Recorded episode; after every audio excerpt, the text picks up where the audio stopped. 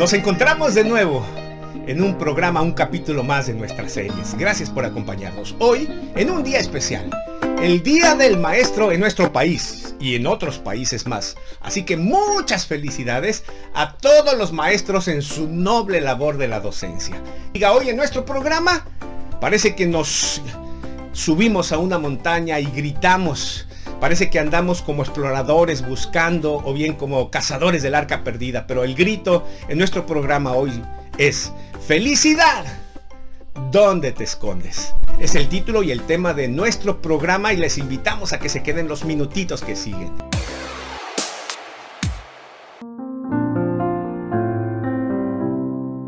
El Día del Maestro en México es una conmemoración que se celebra cada 15 de mayo para reconocer la noble labor y entrega de los docentes mexicanos.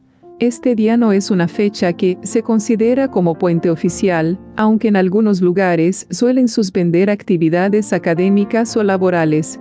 ¿Por qué es el México el 15 de mayo el Día del Maestro?